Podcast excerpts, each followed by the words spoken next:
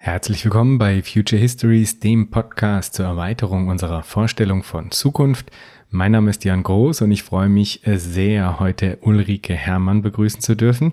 Sie ist Wirtschaftsjournalistin bei der Taz und hat mehrere Bücher veröffentlicht, wie zum Beispiel ein Buch mit dem eher provokant ironisch gemeinten Titel Kein Kapitalismus ist auch keine Lösung und zuletzt das 2019 erschienene Deutschland ein Wirtschaftsmärchen.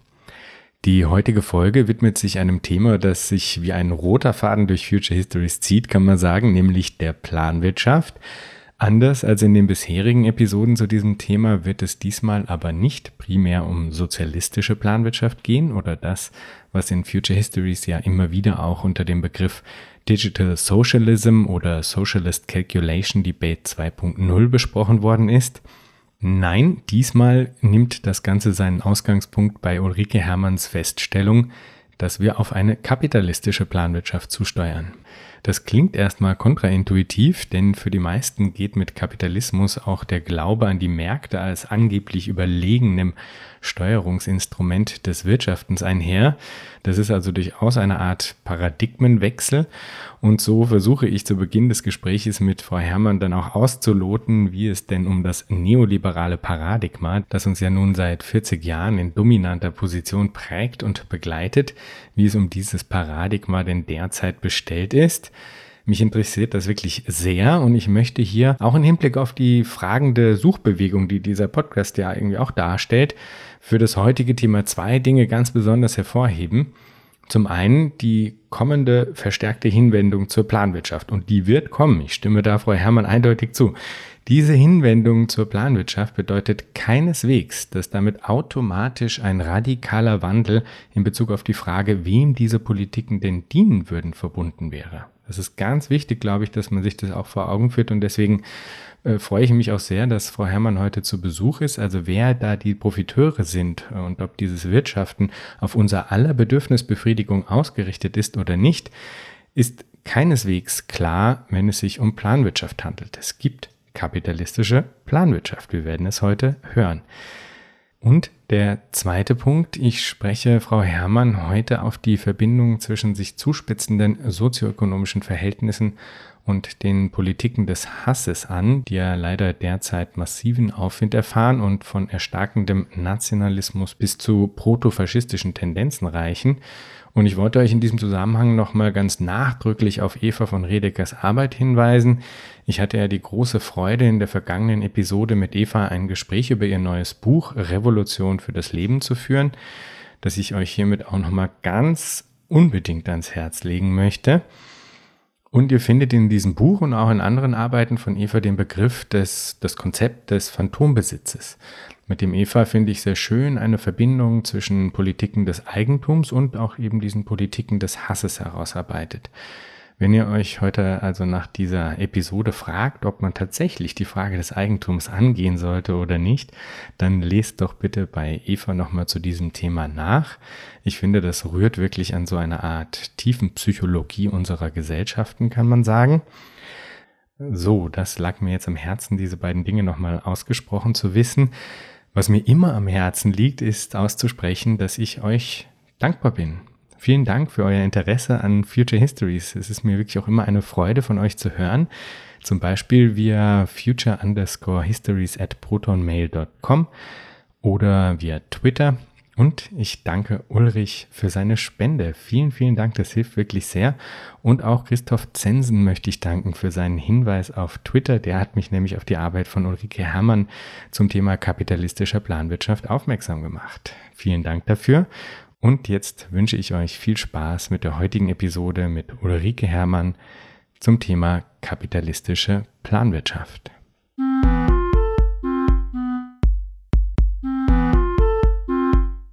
Herzlich willkommen, Frau Herrmann. Ja, hallo. Frau Herrmann, ich habe heute mit Ihnen vor allem zwei Dinge vor. Beim einen handelt es sich um eine Diagnose und beim zweiten um eine Prognose. Mich interessiert Ihre Meinung zur Frage, ob momentan vor unser aller Augen endgültig ein wirtschaftspolitisches Paradigma zusammenbricht. Es wird oft etwas schwammig als Neoliberalismus bezeichnet. Und mich interessiert Ihre Meinung dazu, welche Paradigmen in der Lage sein könnten, dieses zu beerben. In Bezug auf diese Frage nach möglichen Alternativen wollen wir uns dann heute vor allem auch der Planwirtschaft widmen. Aber bevor wir das tun, zunächst mal die Diagnose.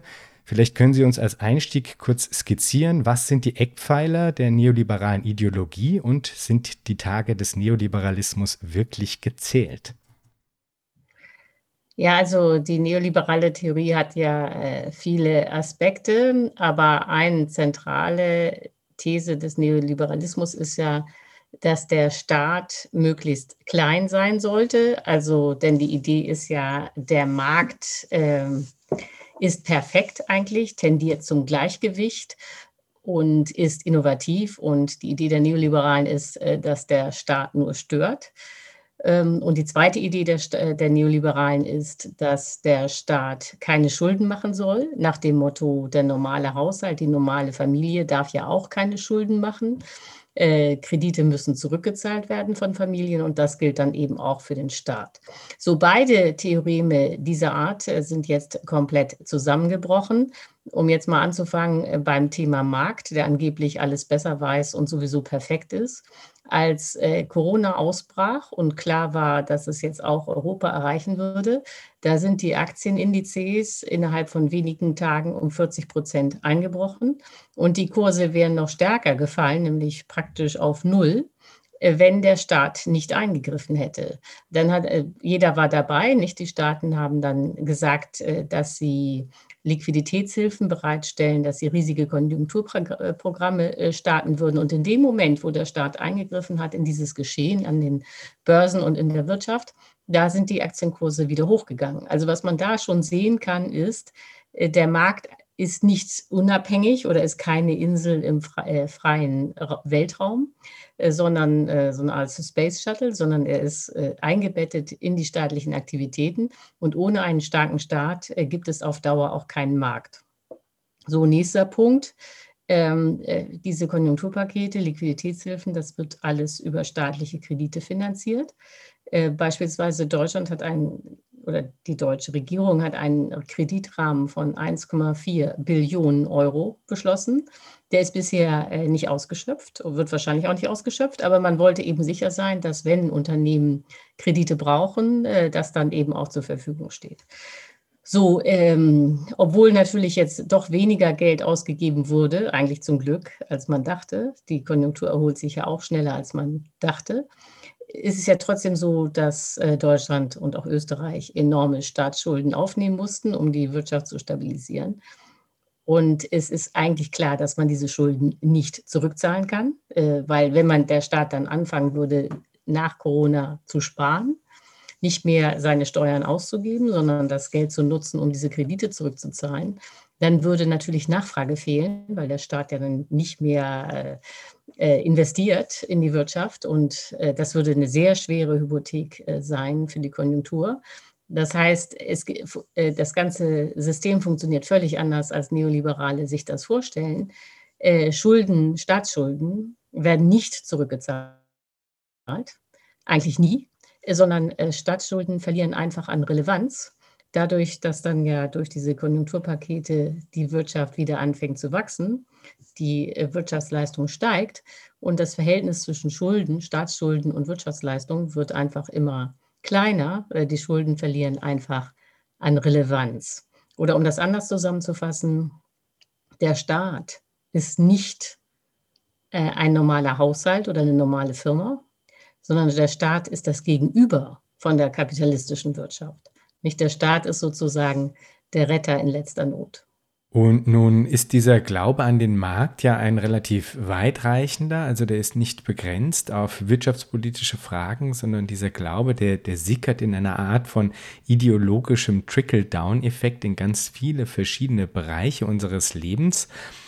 Und Sie haben schon angesprochen, im Zuge dieser und auch vieler vorhergegangener Krisen verliert der Markt als ein ideologisches Konstrukt immer mehr an Überzeugungskraft. Und es stimmt, die, das, das neoliberale Paradigma hat sich auch nach der Finanzkrise 2008 nicht wirklich erschüttert gezeigt, sondern die Neoliberalen haben es im Gegenteil recht geschickt geschafft, aus einer Bankenkrise eine Staatsschuldenkrise zu zaubern gleichsam. Aber dazu würde mich Ihre Meinung auch interessieren. Ich würde mal äh, ganz provokant in den Raum werfen, dass Sie das nur um den Preis eines wiedererstarkenden Faschismus geschafft haben. Wie sehen Sie das? Geht das zu weit als Diagnose? Also ich glaube, dass diese These dann doch zu steil ist, ehrlich gesagt.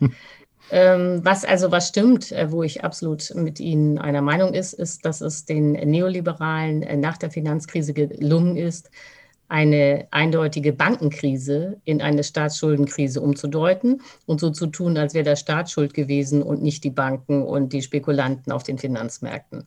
Das war tatsächlich sensationell und was dann ja auch in vielen Ländern durchgesetzt wurde, nicht in Deutschland und Österreich, aber in anderen Ländern, waren dann Sparprogramme so nach dem Motto, der Staat äh, muss äh, seine Schulden jetzt wieder abarbeiten.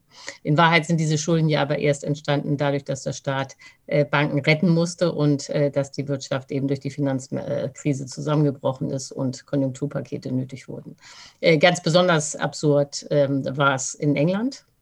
Äh, und der Brexit ist aus meiner Sicht da auch eine Folge. Also man hat ab 2010 extrem gespart in England und natürlich vor allen Dingen bei den Schwachen. Und äh, die haben dann aber nicht reagiert, indem sie sich gedacht haben, also die Tories, die wählen wir mal ab, sondern sie haben reagiert durch so einen extremen Nationalismus. Äh, aber das ist eben nicht das gleiche wie Faschismus. Also äh, was ich äh, auf jeden Fall unterstützen würde, ist, ähm, dass natürlich, wenn die Krisen zunehmen und große Schichten verarmen, dass dann die Gefahr eines gesteigerten Nationalismus sehr real ist. Also das sieht man nicht nur in Großbritannien mit dem Brexit, das sieht man beispielsweise auch in Italien, ähm, äh, wo ja ebenfalls die Krise sehr schwer und sehr lang war. Das sieht man aber jetzt auch in Spanien. Äh, also diese Art von ähm, äh, permanente Auseinandersetzungen zwischen den Katalanen und den Spaniern ist ja auch eine Form des Nationalismus. Und was man da immer sieht, ist, äh, dass Länder, in denen eben sehr stark gespart wird, weil man davon ausgeht, dass der Staat auf keinen Fall äh, Schulden machen darf, äh, dann äh, in die Richtung der Unregierbarkeit gehen. Ja, das war natürlich auch ein bisschen äh, absichtlich sozusagen provokant formuliert von mir. Ich glaube, äh, worauf ich abziehen wollte, war genau das, was Sie dann auch angesprochen haben, dass eigentlich eine zunehmende äh, Ungleichheit und vor allem auch ein Wegfallen ähm, positiv besetzter Perspektiven, dass die sagen, einen Nährboden bilden für eben auch rechtes bis hin zu faschistischem Gedankengut. Und man, ich finde, man sieht es schon ein bisschen eben im Erstarken der, der, der neuen Rechten, die jetzt natürlich und da würde mich eben dann doch nochmal nachgefragt, Ihre Meinung zu ein bisschen genauer interessieren.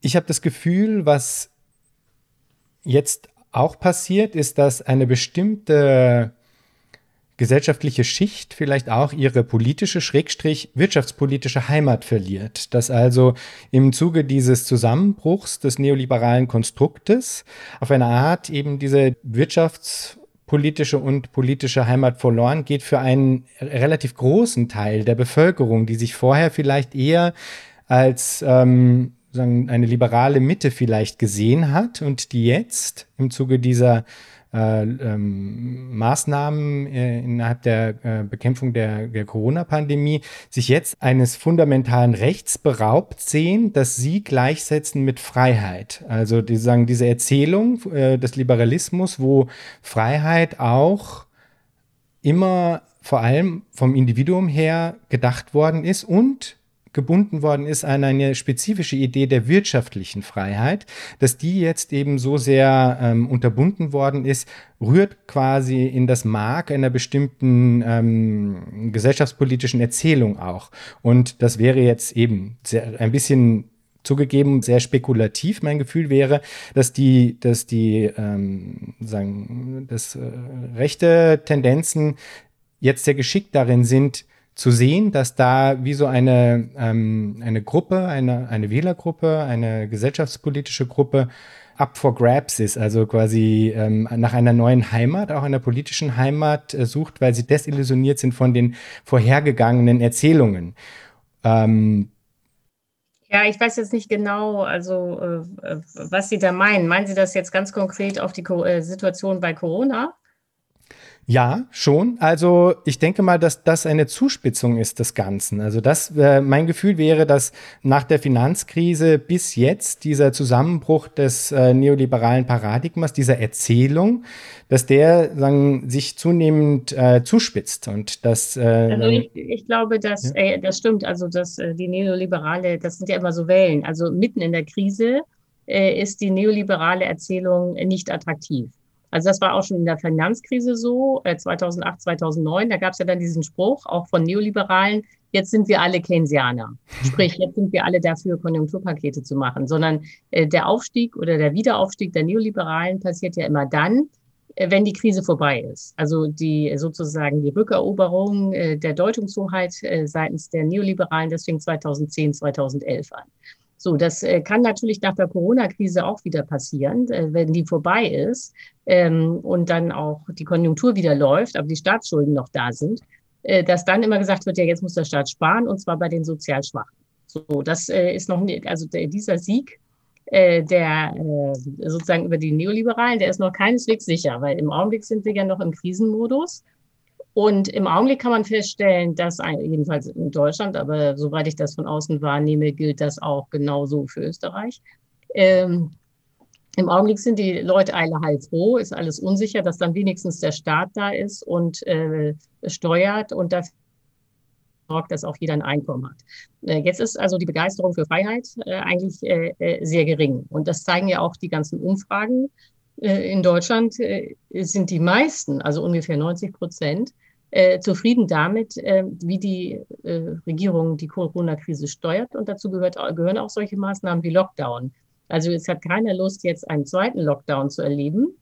Ähm, aber der erste Lockdown war sozusagen allgemein akzeptiert, äh, weil jedem irgendwie klar war, dass man jetzt ähm, die äh, äh, Weiterverbreitung des Virus stoppen muss. Da ging es nur um Details, nicht? also nicht um das Grundsätzliche, sondern so ähm, ja, ist das, stimmt das wirklich, dass die Schüler jetzt alle zu Hause bleiben müssen? Die Eltern waren natürlich total genervt äh, durch das Homeschooling oder hätte man nicht äh, andere, äh, bestimmte Betriebe früher öffnen können. Aber dass der Staat da steuern muss, ist allen klar.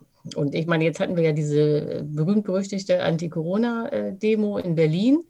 Ja, und da ist bundesweit mobilisiert worden und da waren dann am Ende 35.000. Das ist praktisch nichts. Nicht? Das zeigt einfach, dass äh, die Corona-Kritiker äh, äh, oder Leugner oder was wie immer man sie bezeichnen will, äh, sind eine verschwindende Minderheit. Die sind zwar laut, aber es ist eine wirkliche Minderheit. Äh, was man dann, was dann auch dazu führt, dass inzwischen sogar schon die AfD, äh, die also rechtsnationale Partei in Deutschland, mit diesen Leuten auch nichts mehr zu tun haben will, weil nämlich klar ist, dass viele Wähler von ihnen äh, sehr sicherheitsorientiert sind äh, und äh, mit diesen Corona-Leugnern äh, gar nichts zu tun haben wollen. Das ist interessant. Und Sie würden aber grundsätzlich sagen, dass es ähm, durchaus möglich sein könnte, dass man äh, erfolgreich auch wieder zu einer neoliberalen Erzählung im wirtschaftspolitischen Bereich zurückkehren kann. Also ja, dass das, das nicht äh, zwingend das nachhaltig besteht, beschädigt ist.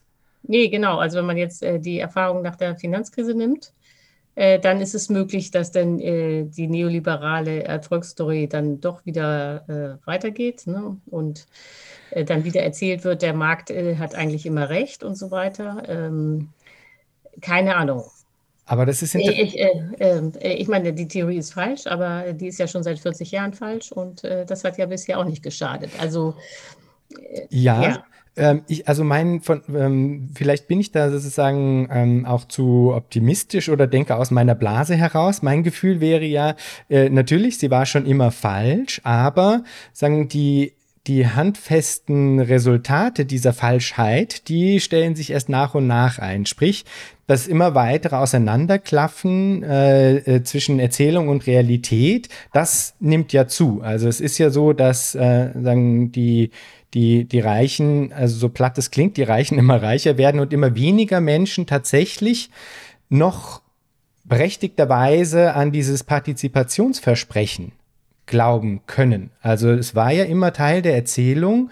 Durch die Liberalisierung würde sich in einer Form von tatsächlichem eben nicht nur ideologischen, sondern auch ökonomischen Trickle-Down-Effekt dann sagen die der Wohlstand auch nach unten hin mitverteilen und alle wären dadurch indirekt dann auch an diesem Wohlstandszuwachs äh, beteiligt. Nun ist es so, dass äh, das Wirtschaftswachstum schon seit längerer Zeit eben nicht mehr äh, irgendwie äh, großartig da ist und dass die Zukunftsversprechen, die einstmals vielleicht noch ähm, für bestimmte Bevölkerungsschichten überzeugend gewesen sein mögen, mittlerweile so empfinde ich das und da würde mich eben Ihre Meinung auch zu interessieren, mittlerweile halt dann zunehmend auch für diese, äh, sagen der Sache an sich positiv gestimmten äh, BürgerInnen-Schichten zunehmend nicht mehr überzeugend sind. Und nee, das, ähm, nein, das stimmt natürlich und das ist auch gefährlich, weil ähm, da gibt es ja so eine Spannung in unserem System. Also äh, die Demokratie äh, ist ja ein äh, System, das davon ausgeht, dass alle Menschen gleich sind. Deswegen hat jeder Mensch auch genau eine Stimme. Äh, und äh, gleichzeitig haben wir aber ein Wirtschaftssystem, äh, das Ungleichheit fördert. Und äh, wenn natürlich, es ist genau, wie Sie das äh, sagen. Also wenn es äh, sozial und ökonomisch zu ungleich wird und viele Leute das Gefühl haben, dass sie von dem Wirtschaftswachstum gar nicht profitieren und dass die Zuwächse eigentlich nur bei einer kleinen Minderheit landet, dann haben natürlich diese Menschen das Gefühl, dass die Demokratie nur eine Scheinveranstaltung ist. Also es wird da zwar politisch Gleichheit äh, versprochen, aber das hat ökonomisch, sozial gar keine Auswirkungen. Und dann passiert das, was man auch beobachten kann, zum Beispiel, dass die Unterschichten überhaupt nicht mehr zur Wahl gehen. Nicht? Also das äh, ist ja sehr auffällig, dass in einer, äh, in unseren Demokratien vor allen Dingen die Wohlstandsbürger in Massen zu Urne strömen während die unteren Schichten äh, frustriert zu Hause bleiben. Was dann dazu führt, dass es äh, verstärkt sich dann gegenseitig, dass es für die Parteien eigentlich sich gar nicht lohnt, äh, sich für die Armen einzusetzen, weil die gehen ja nicht zur Wahl, sondern es ist viel politisch äh, viel lukrativer, sich um die Mittelschicht und die Oberschicht zu kümmern, sodass dann auch die politische, also die Gesetze, beispielsweise Steuergesetze oder auch Sozialgesetze, wer in welche Kasse einzahlen muss und so weiter, so gestaltet sind, dass davon dann wieder nur die äh, Wohlhabenden und die Reichen profitieren. Äh, das ist in der Tat ein enormes Problem. Und was bedeutet dieses, äh, diese, dieses Schwinden an Überzeugungskraft für den Liberalismus an sich? Weil äh, Sie, wir, wir sprechen jetzt hier über den Neoliberalismus, der ja doch als ein wirtschaftspolitisches Paradigma einzuordnen ist, aber der Liberalismus geht ja darüber hinaus. Der ist sozusagen in verschiedenster Form in allen möglichen gesellschaftspolitischen äh, Facetten unseres Lebens eingedrungen und hat diese geprägt. Durch das Insistieren auf Privateigentum als quasi natürlichem Recht scheint mir da der Liberalismus aber zumindest äh, in Teilen eher ein, ein, ein Teil des Problems zu sein. Auf der anderen Seite hat er auch durchaus viele positive Seiten, aber dieser Aspekt, finde ich, ist durchaus problematisch. Kann man, glauben Sie, innerhalb des Liberalismus zu einem Freiheitsbegriff kommen, der sich von der Fixierung auf Privateigentum auf der einen Seite und von einer Fixierung auf eine Art ähm, methodischen Individualismus, also dem Denken von Freiheit primär als der Freiheit des Einzelnen, kann man sich also einen Liberalismus vorstellen, der sich von dieser Idee von Freiheit löst? Also ehrlich gesagt kann ich es mir nicht vorstellen. Also, ähm, weil äh, das ist ja jetzt, äh, der Liberalismus ist bezeichnet, das ist ja jetzt keine frei flottierende Vokabel, äh, sondern der Liberalismus bezeichnet ja eine Denkströmung, die äh, aus dem 18., aber eigentlich vor allen Dingen aus dem 19. Jahrhundert kommt. Und da, äh, der Liberalismus bezeichnet eben genau diese Idee, die Freiheit des Individuums, sowohl politisch wie ökonomisch. Und äh, die Idee ist eben auch letztlich, ähm, äh, es geht um Chancengleichheit, äh, aber letztlich ist sozusagen, das ist eine zentrale Idee mit Abschwächungen, aber dass der, das Individuum sozusagen seines Glückes Schmied sein soll. Und wenn man ähm, eher Freiheit eher sozial versteht, also äh, eben findet, dass äh, es ganz wichtig ist, dass der Staat auch die Bedingungen schafft äh, dafür, dass alle frei sein können, auch ökonomisch frei sein können, dann ist, hat man sich eigentlich schon von, also von dem Liberalismus entfernt. Also wenn man unter ökonomischer Freiheit näher versteht, als dass es da Rechtsstaatlichkeit gibt und Vertragsfreiheit, sondern dass man dann eben sagt, ähm, das Individuum kann nur frei sein, wenn äh, beispielsweise Vermögen äh, weitgehend gerecht verteilt ist. Sowas lässt sich mit dem Liberalismus an sich nicht vereinen, so wie der verstanden wurde. Man kann natürlich alles komplett anders definieren und dann immer noch sagen, das sei Liberalismus, aber das ist dann eigentlich sozusagen äh, Begriffsklitterung. Ja, das ist interessant, weil auf eine Art finde ich, ähm, beschreibt diese Feststellung, wie Sie sie gerade machen, eigentlich auch die Tragweite der notwendigen Veränderung auf eine Art irgendwie. Ja?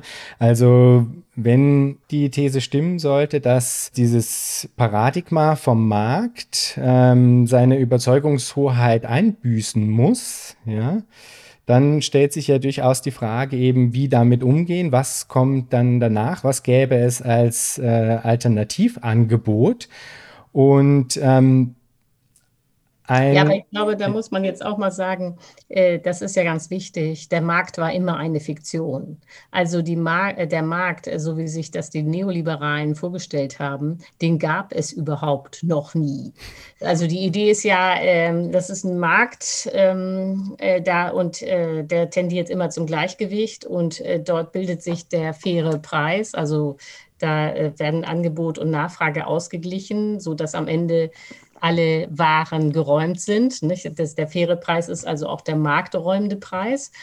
Und dieser äh, Markt äh, ist gekennzeichnet durch den perfekten Wettbewerb. Also sowohl bei den äh, Anbietern, also den Firmen, wie auch bei den Nachfragern, also den Kunden, gibt es ganz viele, die alle eben miteinander im Wettbewerb stehen. Und dadurch, dass es auf beiden Seiten so viele äh, gibt, die da an dem Marktgeschehen teilnehmen, hat keiner die absolute Macht und am Ende äh, findet sich eben der faire Preis.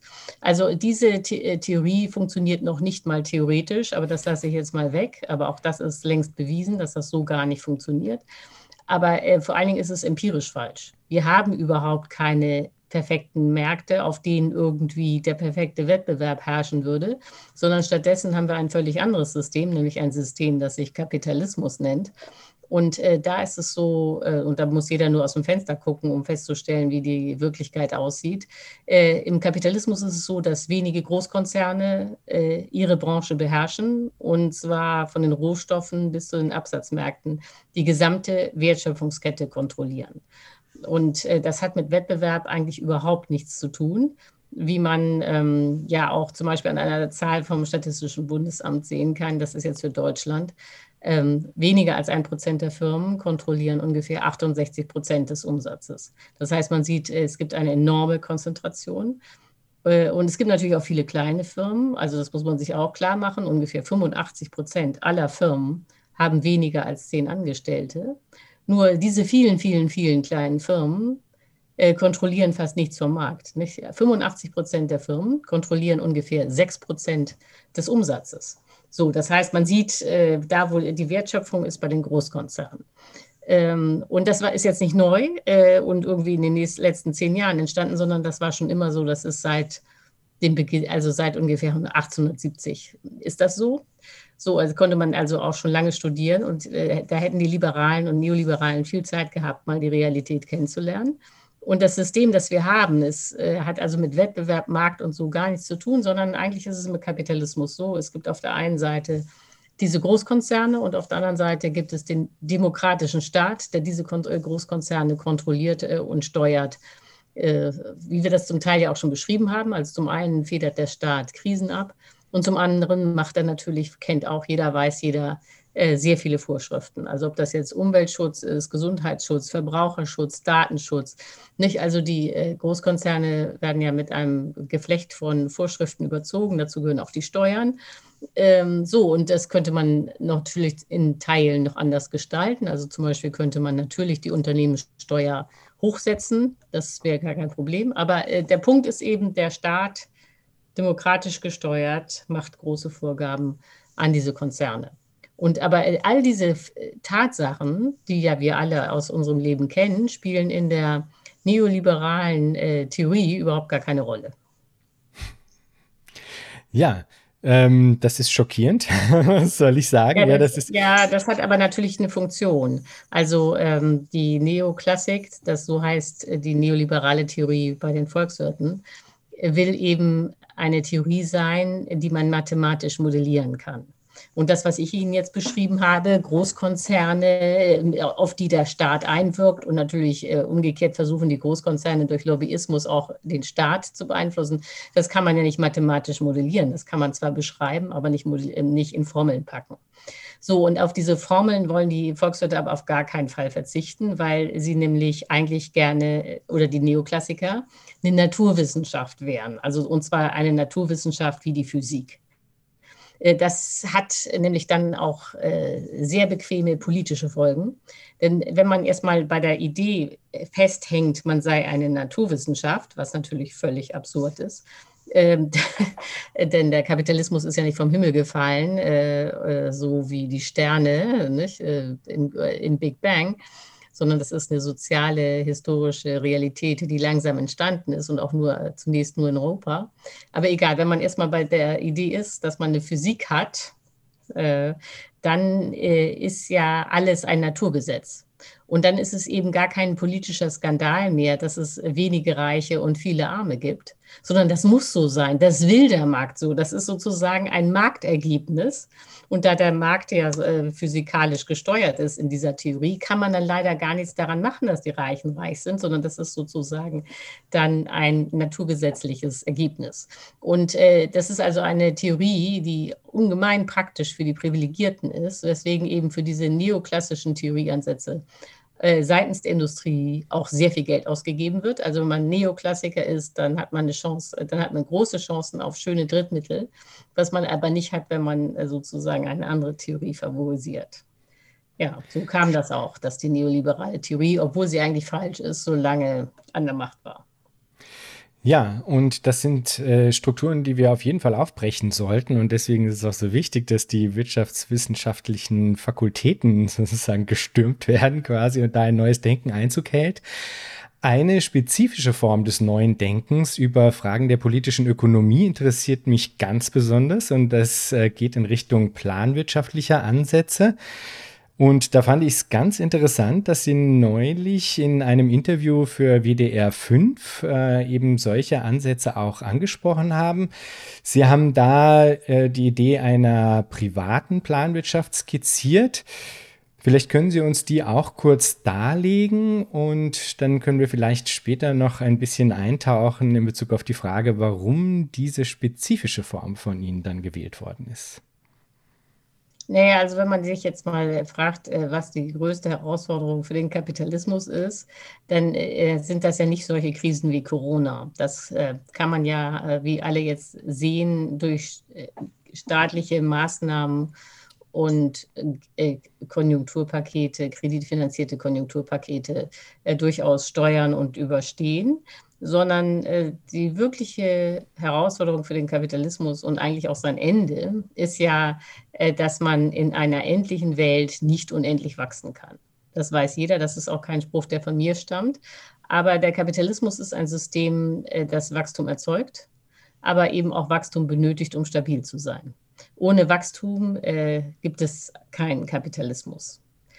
Und ähm, man sieht ja auch die Grenzen. Also äh, die Umweltgrenze ist klar erreicht. Äh, der Klimawandel ist ja auch nur eines von vielen Phänomenen, äh, wo es äh, für die Umwelt wirklich schwierig wird, wo wir den Planeten komplett übernutzen. Aber es ist ja auch so, dass Rohstoffe knapp werden. So, und an diesen absoluten Grenzen kann man aber wenig ähm, ändern. Äh, nur ein Beispiel, Österreich und Deutschland verbrauchen im Augenblick äh, so viel Rohstoffe und so viel Energie, als hätten sie drei Planeten zur Verfügung. Aber es gibt ja bekanntlich nur diese eine Erde. Und äh, dass das ganze System noch nicht komplett, kollabiert ist, liegt nur daran, dass andere Kontinente, vor allen Dingen Afrika, ihren Teil vom Planeten noch nicht voll ausnutzen. Aber das ist natürlich schreiend ungerecht, nicht? dass wir eigentlich letztlich auf Kosten der Afrikaner leben. Und das wird auch nicht mehr lange so funktionieren, weil natürlich Afrika auch wachsen will und wachsen muss. So. Also eigentlich, äh, wir müssen irgendwie runter von den drei Planeten, die wir im Augenblick verbrauchen. Und das bedeutet ja nichts anderes, als dass man eigentlich schrumpfen muss. Äh, also nicht mehr Wachstum, sondern Schrumpfen. Und aber einen schrumpfenden Kapitalismus hat noch niemand je gesehen. Das gibt es überhaupt nicht. Und jetzt diese Idee, die ja auch ähm, bei vielen äh, Grünen oder auch bei den Kindern von Fridays for Future eigentlich vorherrscht, dass man irgendwie auf äh, Marktinstrumente setzt, sprich auf Preise, damit man dann irgendwie das äh, Ökoproblem löst. Das wird aus meiner Sicht überhaupt nicht funktionieren, weil diese Idee des grünen Wachstums ähm, völlig falsch ist. Ähm, äh, vielleicht noch mal ein Satz, warum das mit dem grünen Wachstum nicht funktioniert. Äh, denn äh, daran kleben letztlich bewusst oder unbewusst eigentlich alle an dieser Idee, dass man den gleichen Lebensstil haben kann wie bisher, nur dass eben alles irgendwie dann ökologisch ist. Nur man muss sich ja klar machen, dass die einzige Energieform, die sich ökologisch herstellen lässt, ist Strom. Äh, eben durch Solarpaneele und äh, Windräder. Jetzt ist aber das Problem, dass wenn man alle, wenn man jetzt eine klimaneutrale Wirtschaft haben wollte, und das muss man ja wollen, denn wir heizen ja sonst unseren Planeten auf und würden das auf Dauer dann doch nicht überleben. Also wenn man eine klimaneutrale Wirtschaft haben will, dann muss man aber alle Branchen auf Strom umstellen. Also nicht nur jetzt, wofür wir Strom schon benutzen, beispielsweise Internet, sondern ähm, äh, den gesamten Verkehr, die gesamte Industrie und natürlich die gesamte äh, Heizung und was, äh, was so in, einer, in einem Wohnobjekt so nötig wird. So, und dann ähm, wird es aber wirklich problematisch, denn erstens braucht man dann sehr, sehr, sehr viel Strom und zweitens braucht man ihn ja rund um die Uhr. Das heißt, man braucht diesen Ökostrom auch, äh, wenn gerade kein Wind ist, keine Sonne ist oder wenn es kalt ist. So, und das heißt, dass man den Ökostrom äh, äh, auf Vorrat produzieren muss und dann speichern.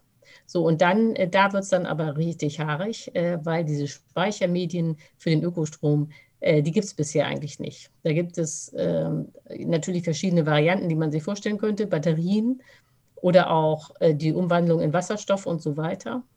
Nur das ist alles wahnsinnig, wahnsinnig, wahnsinnig teuer oder man könnte das auch anders formulieren auf ökonomisch, wahnsinnig, wahnsinnig ineffizient. Äh, das Problem ist eben, äh, es ist völlig anders, als die Leute sich das so instinktiv vorstellen.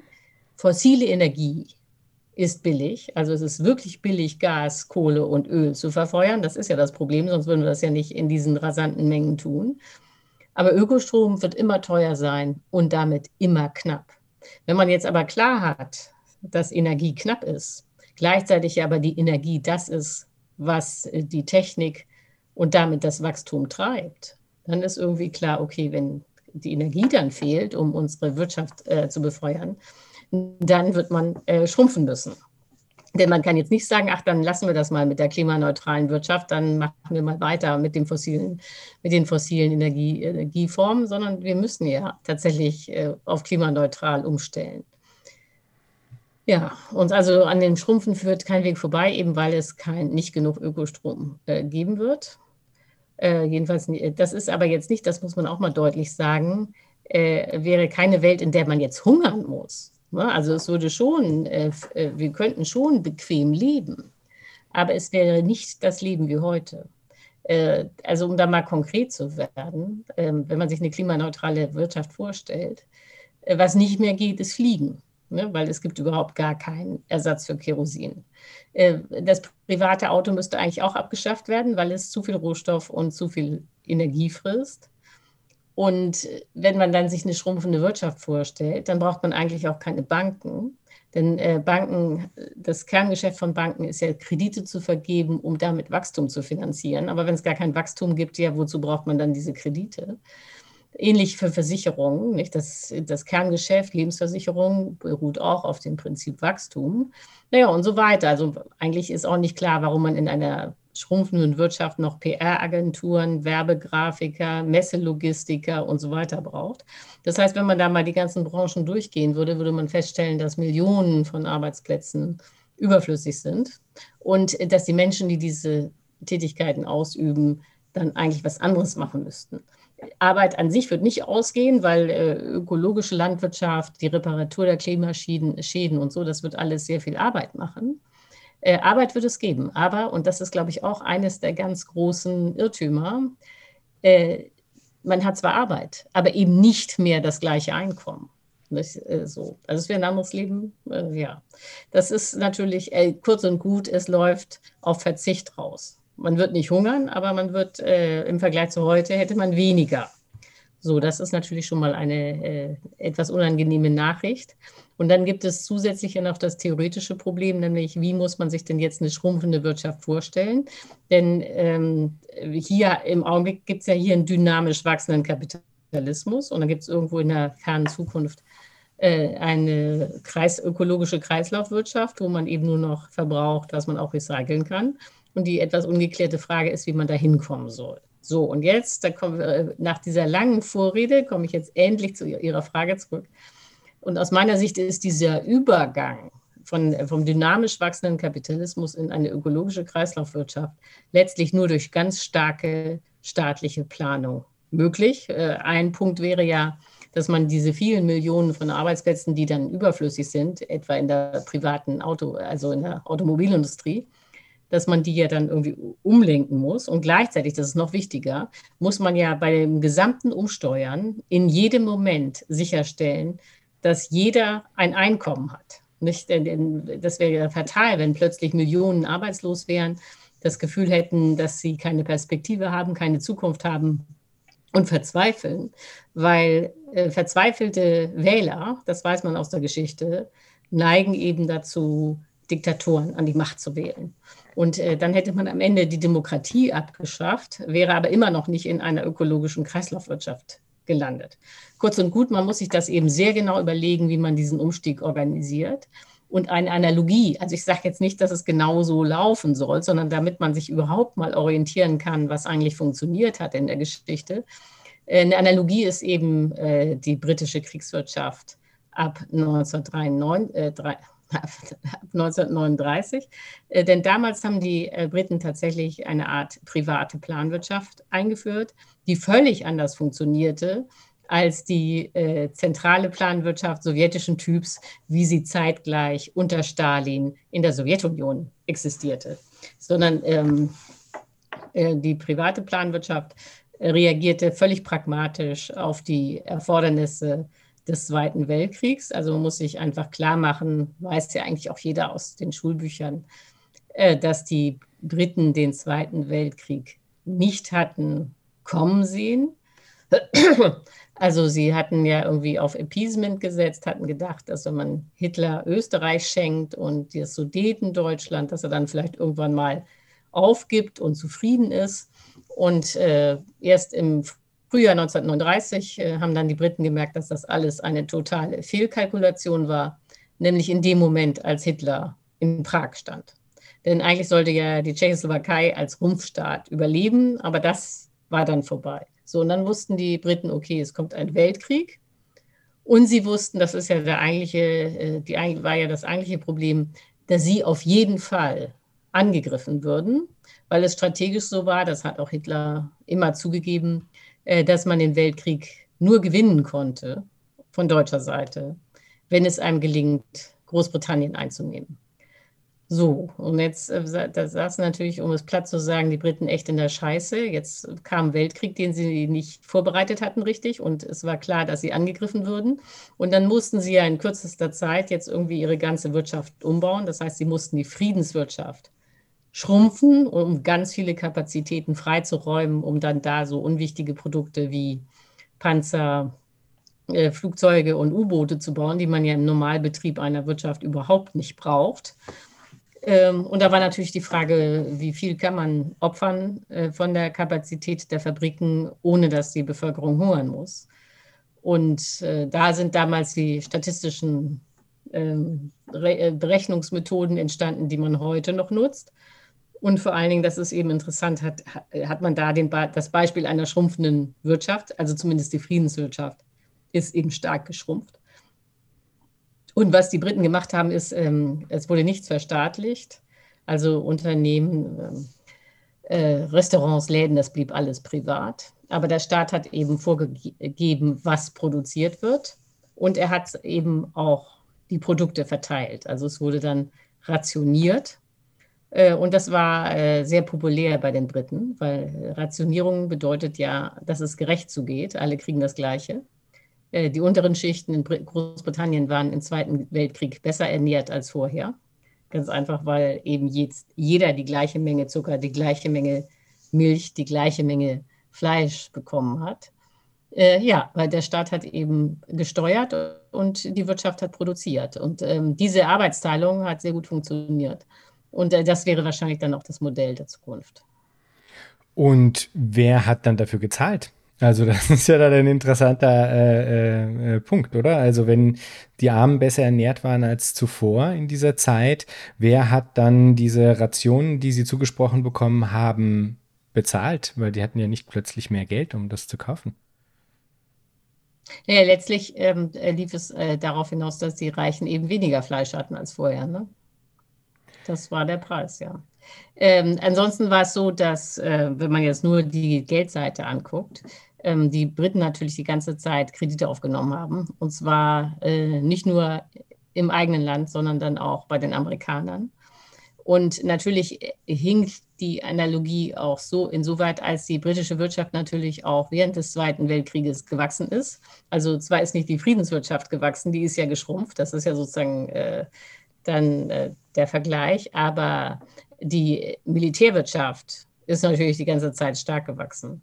Und ähm, außerdem ist natürlich so, dass die Briten mehrheitlich und völlig zu Recht von Anfang an der Meinung waren, dass sie den Krieg gewinnen würden. Das heißt, aus der Perspektive des äh, betroffenen Engländers war es so, okay, wir müssen jetzt fünf Jahre Rationierung durchhalten und Verzicht und dann, also dass es fünf Jahre am Ende sein würden, bis der Krieg aus ist, wusste keiner, aber irgendwie wusste jeder, das ist nur eine vorübergehende Maßnahme und dann ist Hitler besiegt und dann geht alles weiter wie vorher. Nicht? Während wir ja in einer anderen Situation sind. Wir müssen dauerhaft und für immer verzichten, das, äh, weil mehr nicht möglich ist. Aber so ganz habe ich es noch nicht verstanden. Ist dann der, also haben die ähm, Besitzer der Produktionsmittel, wenn wir in dem klassischen Jargon bleiben, haben die auf ihre Profite verzichtet, um damit auch den Armen quasi ihre Rationen zu ermöglichen? Oder wer ist dafür aufgekommen, dass die Armen Rationen zugesprochen bekommen haben, die sie vorher nicht sich hätten leisten können? Irgendjemand muss ja dann dafür gezahlt haben, ja, wenn es in Privateigentum geblieben ist, also die Produktionsmittel hm. jetzt. Ja, ja, letztlich, deswegen habe ich gesagt, äh, wurden ja immer Kredite aufgenommen. Letztlich hat das der Staat bezahlt, ah. ja. Mhm, mh. Aber die, ähm, ja, und die Löhne sind aber natürlich auch gestiegen, mhm. weil ja alle gebraucht wurden. Es herrschte ja Vollbeschäftigung. Ja. Ja, ja, genau. Also insofern ähm, äh, kann man diese Analogie wirklich nur als Analogie begreifen, nicht äh, sozusagen als etwas, was man eins zu eins umsetzen kann. Naja, also ich glaube, es sind viele interessante Aspekte da dran und ich frage mich, glaube ich, ein bisschen, ob Sie das äh, vor allem vorschlagen als eine Art von Übergangsmodus, der einer einer Bevölkerung, die eben mit den Paradigmen, die derzeit dominant sind, äh, aufgewachsen sind, denen das schmackhaft zu machen, ja, dass man nicht sofort sagt, aha, okay, die Produktionsmittel müssen irgendwie vergemeinschaftet werden oder sowas, dass man da aus einer strategischen Ebene heraus vielleicht auch sagt, okay, der Zwischenschritt wäre eine Form von Staatskapitalismus, eine Form von privater Planwirtschaft, in der das zunächst einmal unangetastet bleibt, was ich vielleicht auf einer strategischen Ebene durchaus verstehen äh, würde oder so. Mich würde aber dann doch interessieren, wenn man darüber hinausschaut, ja. Gibt es nicht da dann einen Punkt, wo dieses äh, Ausbleiben des Antastens der Eigentumsfrage, ja, wo das dann doch wieder am Ende ähnliche Probleme erzeugt, wie wir sie jetzt schon haben? Also wäre das eine äh, Vorstellung von einer politischen Ökonomie, die Sie sich auch längerfristig vorstellen können, oder ist das eine Form von Zwischenschritt, den Sie da vorschlagen? Ja, also ich glaube, dass, ähm, ähm, äh, dass es sowieso so kommt. Also, es, also, bei mir ist es nicht strategisch zu sagen, dass man weiterhin auf Privateigentum setzen sollte, weil man äh, ganz sicher sagen kann, dass der äh, sowjetische Typ der Planwirtschaft, also zentrale Planung und der Staat besitzt alle Fabriken, dass das überhaupt nicht funktioniert hat. Also äh, nach diesem Desaster, das man da besichtigt kriegen konnte, auch in der DDR, sollte man das auf gar keinen Fall wiederholen. Also diese englische Variante, starke staatliche Planung, aber letztlich die Produktion bleibt privat und wie man Ziele erreicht, das bleibt auch den einzelnen Fabrikanten überlassen. Äh, das ist sehr, sehr viel effizienter. Äh, ob das jetzt äh, einzelne Fabrikanten sind, ob das Aktiengesellschaften sind oder ob man tendenziell sagt, nein, wir stellen auf Genossenschaften um, das wäre nochmal eine andere Frage. Aber das, äh, auf gar keinen Fall sollte man jetzt nochmal diese ganze Planungsbürokratie kopieren, die es da äh, zu Zeiten des Sozialismus gab. Das hat einfach überhaupt nicht funktioniert. So, und das muss man, also das sollte man einfach mal abhaken. Ich glaube aber, dass immer, auch wenn man jetzt da in dieser Kreislaufwirtschaft ist, äh, wo man nur noch verbraucht, was man auch recyceln kann, wird der Einfluss des Staates sehr stark sein. Und das liegt nicht daran, dass ich jetzt unbedingt äh, den Staat da überall äh, ähm, äh, mir wünsche, sondern das liegt am Klimawandel. Und da muss man jetzt auch gar keine große Fantasie entwickeln, sondern da reicht es auch wieder aus dem Fenster zu gucken. Also was man äh, für Deutschland auf jeden Fall in aller Härte sagen kann, ist, ähm, dass das Wasser knapper wird, als es bisher war. Und es gibt auch Gebiete wie Brandenburg, Berlin, äh, die werden, wenn man das nicht mit, mit dem Temperaturanstieg irgendwie reduzieren kann, die werden geradezu zu Wüsten und werden versteppen.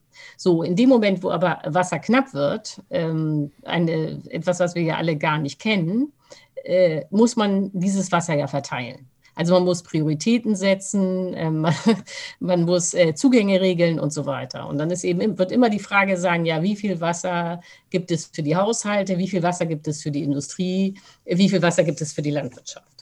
Und alle, äh, die irgendwie unter Wassermangel leiden, werden ja ständig äh, beim Staat stehen und äh, Wasser fordern, äh, Entschädigungen fordern, Gesetze fordern und so weiter. Das fängt ja jetzt schon an.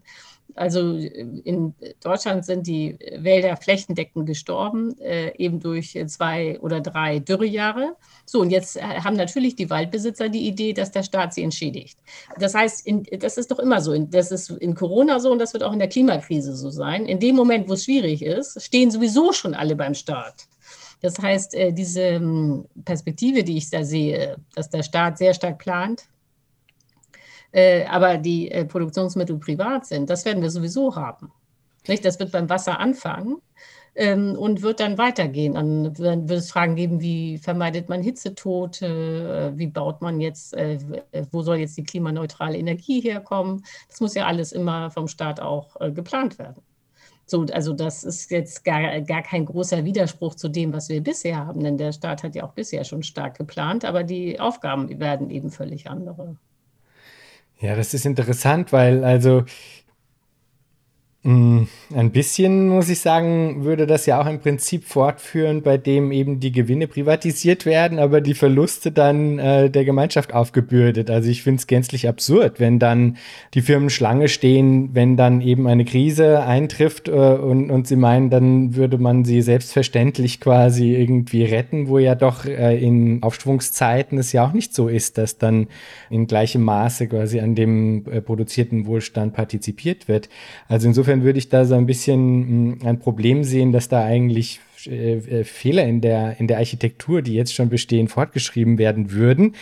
Und was mich sehr interessiert, ist ja sagen eine Neuauflage der äh, sogenannten Socialist Calculation Debate, die Anfang des 20. Jahrhunderts geführt worden ist wo es ja, äh, wo sagen, auf eine Art dieses marktliberale Paradigma äh, auch einen Ursprung hat. Also diese Erzählung vom Markt als dem effizientesten äh, Rechenmechanismus, der in der Lage sei, das äh, dezentrale Wissen aller Marktteilnehmer effizient am, am besten sozusagen in das Marktgeschehen einzubringen.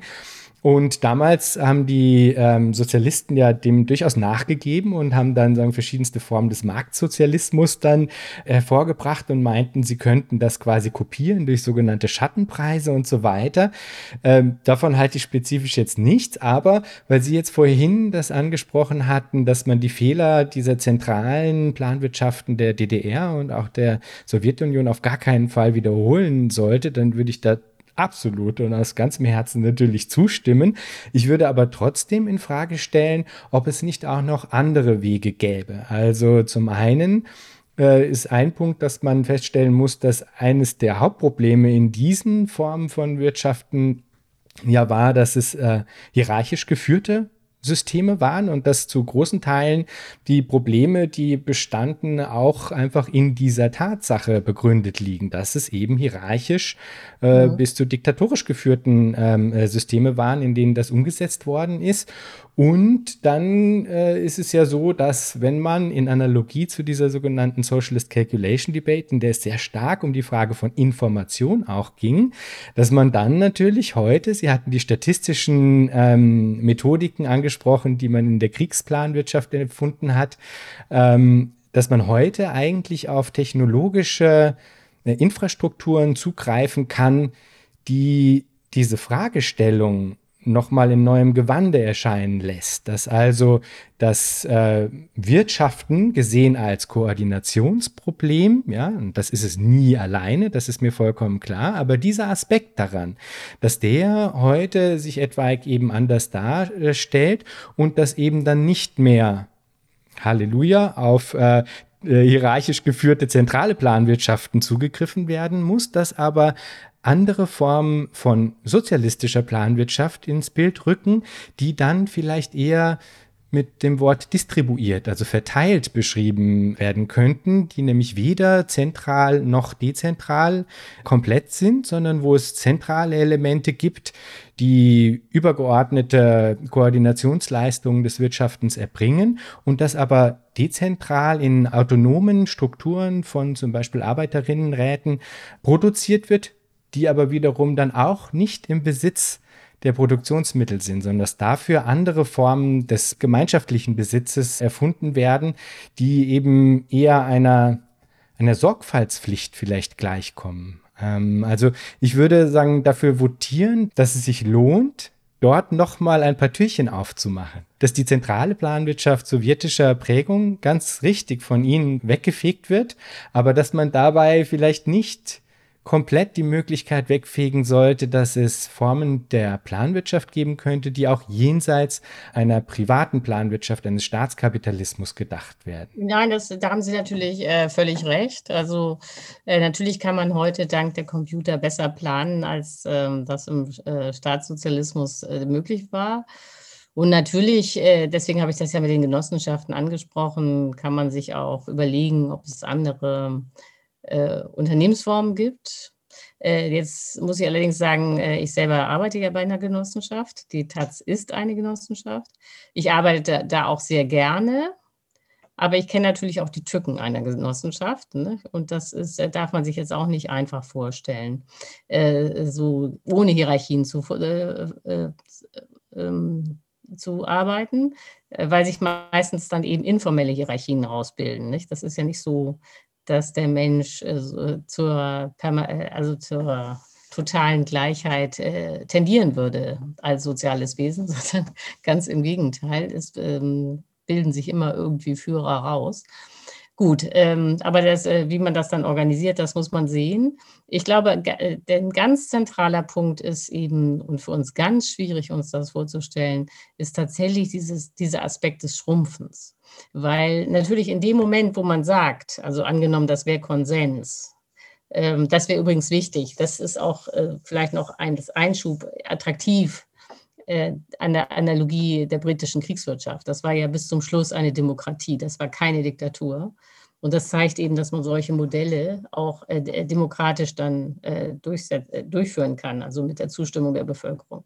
Gut, aber es ist ganz klar, es muss konsensual passieren, dass man sagt, okay, wir setzen jetzt auf eine schrumpfende Wirtschaft. Ähm, aber äh, wie gesagt, dafür gibt es ja bisher kein Konzept, das ist das Hauptproblem, weil ein ähm, äh, Aspekt, der immer völlig, völlig untergeht, ist, angenommen, wir haben jetzt eine schrumpfende Realwirtschaft, was machen wir eigentlich mit dem vielen Geld, das es gibt? Also schon jetzt haben wir viel mehr Finanzvermögen als letztlich Realwirtschaft. Schon jetzt haben wir eigentlich einen Geldberg, der viel zu groß ist.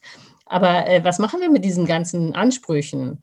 Also letztlich würde nämlich eine schrumpfende Wirtschaft bedeuten, das muss man sich klar machen, dass die Leute ihre Lebensversicherungen wegschmeißen können, ihre Sparbücher. Das trifft auch die Reichen, also diese ganzen Aktien, äh, die ganzen äh, Wertanlagen, die da irgendwie getätigt wurden, weiß der Himmel wo, äh, das äh, wäre dann auch alles wertlos. Also die Frage arm und reich würde sich auch komplett neu sortieren, also oder nicht komplett neu, aber würde sich auch anders stellen als bisher. Und äh, dazu gibt es auch kein Konzept. Also es gibt praktisch, also wenn es um das Thema Geld und Klimawandel geht, dann endet die Diskussion immer nur äh, da, dass äh, keiner jetzt noch in fossile Energien investieren soll, nicht? weil das würde sich dann ja künftig nicht mehr lohnen. Aber dass eigentlich das gesamte Geldsystem dann völlig äh, äh sozusagen auf dem Prüfstand steht und alles dann äh, hinfällig wäre, das ist, glaube ich, den meisten noch gar nicht gedämmert. Also allein das Geldsystem, das wir haben, wenn man das nicht hinterfragt, äh, würde schon verhindern, dass man in eine klimaneutrale Welt umsteigt.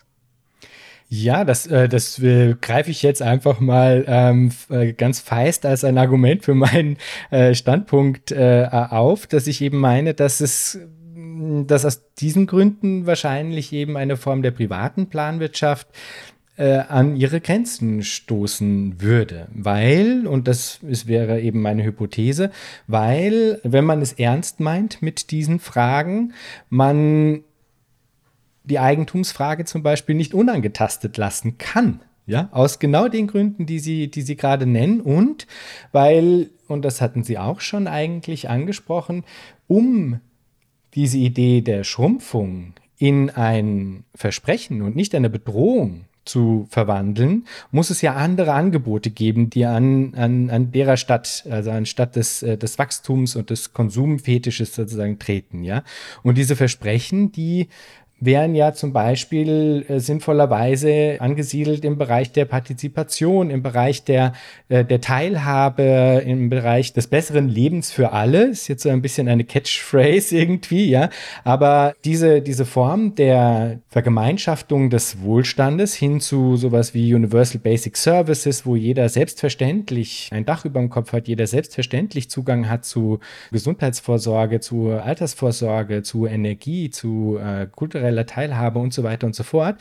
Also das, was sozusagen dieses, diese Idee eines anderen Lebens auch zu einem süßen Leben werden lassen könnte, ja, das ist ja nur möglich, wenn man auch heraustritt aus dieser Logik der Eigentumsverhältnisse, wie sie jetzt existieren und natürlich der Profitorientierung, wie sie, wie sie jetzt existieren. Und deswegen äh, hätte ich das Gefühl, dass man da mit einer Strategie der, der privaten Planwirtschaft eben irgendwann notgedrungen ähm, an aneinander gerät, sag ich mal, oder zumindest diese, diese Fragen dann aufkommen und anders gelöst werden müssen, als es innerhalb einer bestehenden Logik überhaupt nur möglich wäre, weswegen ich eben zu weiterreichenden ähm, Vorschlägen tendieren würde.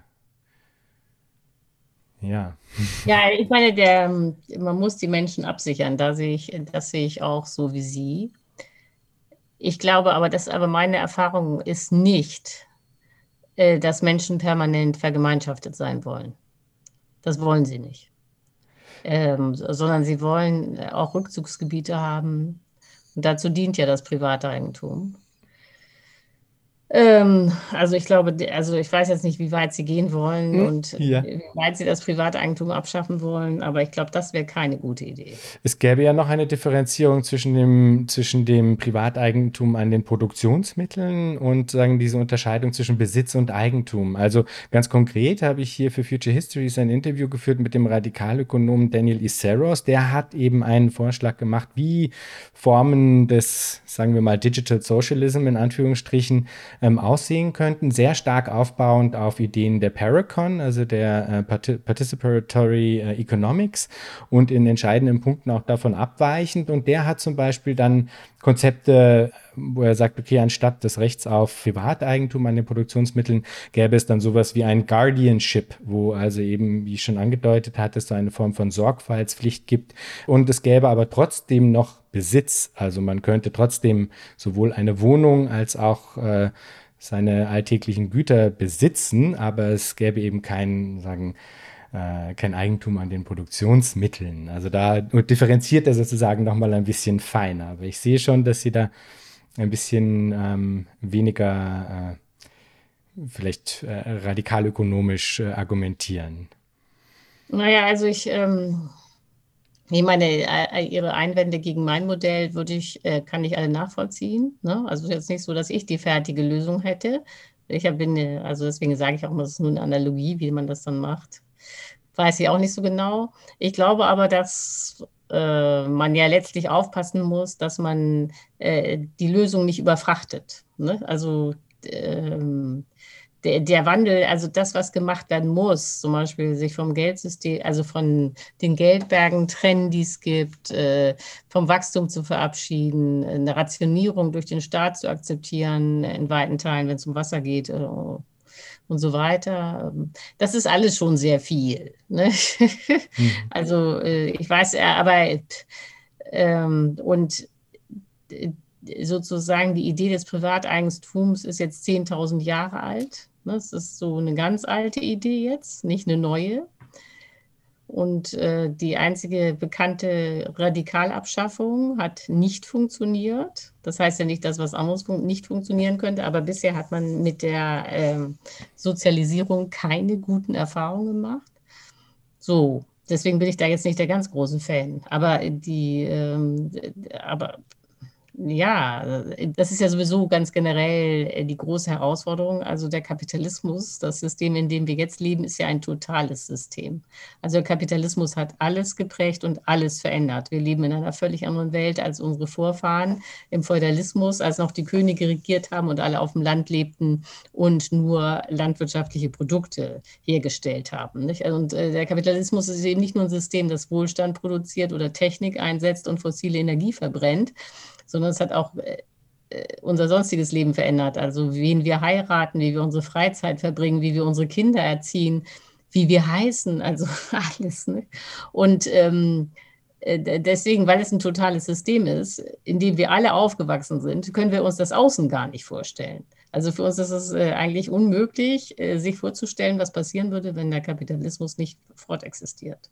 Dass er aber irgendwann an sein Ende kommt, ist klar. Es gibt ja auch einen Beginn, nicht? Ähm, eigentlich 1760 in England, das ist eine historische Epoche. Und wie jede historische Epoche wird er an sein Ende kommen. Also ob das Ende dann so ist, wie wir beide jetzt prognostizieren durch den Klimawandel, ist nur eine Prognose, kann auch anders kommen. Aber es ist eben sehr schwer, sich das nächste System vorzustellen. Ganz einfach, weil man ja in diesem System gedanklich gefangen ist. Frau Herrmann, ich stelle meinen Gästen am Schluss immer noch die Frage, wenn Sie sich Zukunft vorstellen, was stimmt Sie freudig? Ach, eigentlich, ja, das ist eine sehr gute Frage. Darüber muss ich jetzt erstmal. Also ja, auf jeden Fall äh, bin ich letztlich nicht pessimistisch, sowieso nicht. Oder sagen wir mal, ich, ich bin eigentlich pessimistisch, aber es er, erreicht mein Gefühl nicht. Ja, vielleicht ist es so, dass äh, äh, ich deswegen sozusagen Vertrauen auf die Zukunft habe, weil ich ja bisher gut gelebt habe. Vielen Dank, Frau Herrmann, für das Gespräch. Ja, bitte.